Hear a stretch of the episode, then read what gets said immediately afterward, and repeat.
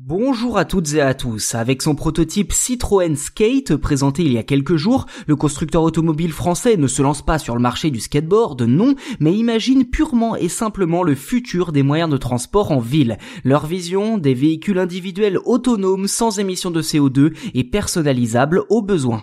Concrètement, Citroën Skate, qu'est-ce que c'est? Eh bien, rien de bien compliqué en somme, hein. il s'agit surtout d'un concept de véhicule électrique à la frontière du petit train et de la voiturette de golf sur la forme, capable de se déplacer de façon 100% autonome sans émettre le moindre gramme de gaz à effet de serre. Le prototype se déplace à 25 km heure grâce à quatre grosses roulettes et permet aussi bien de livrer des repas, des colis, de transporter des passagers dans des gares et des aéroports et même de faire office de salle de télétravail ambulante.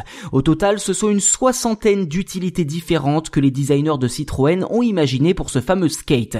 Pour Pierre Leclerc, directeur du design, l'idée est carrément, je cite, de réinventer ce que vous allez faire pendant le temps de transport avec une grande liberté en termes d'aménagement intérieur. Pour lui, la mobilité doit rester un plaisir et non un déplacement par choc contre par choc.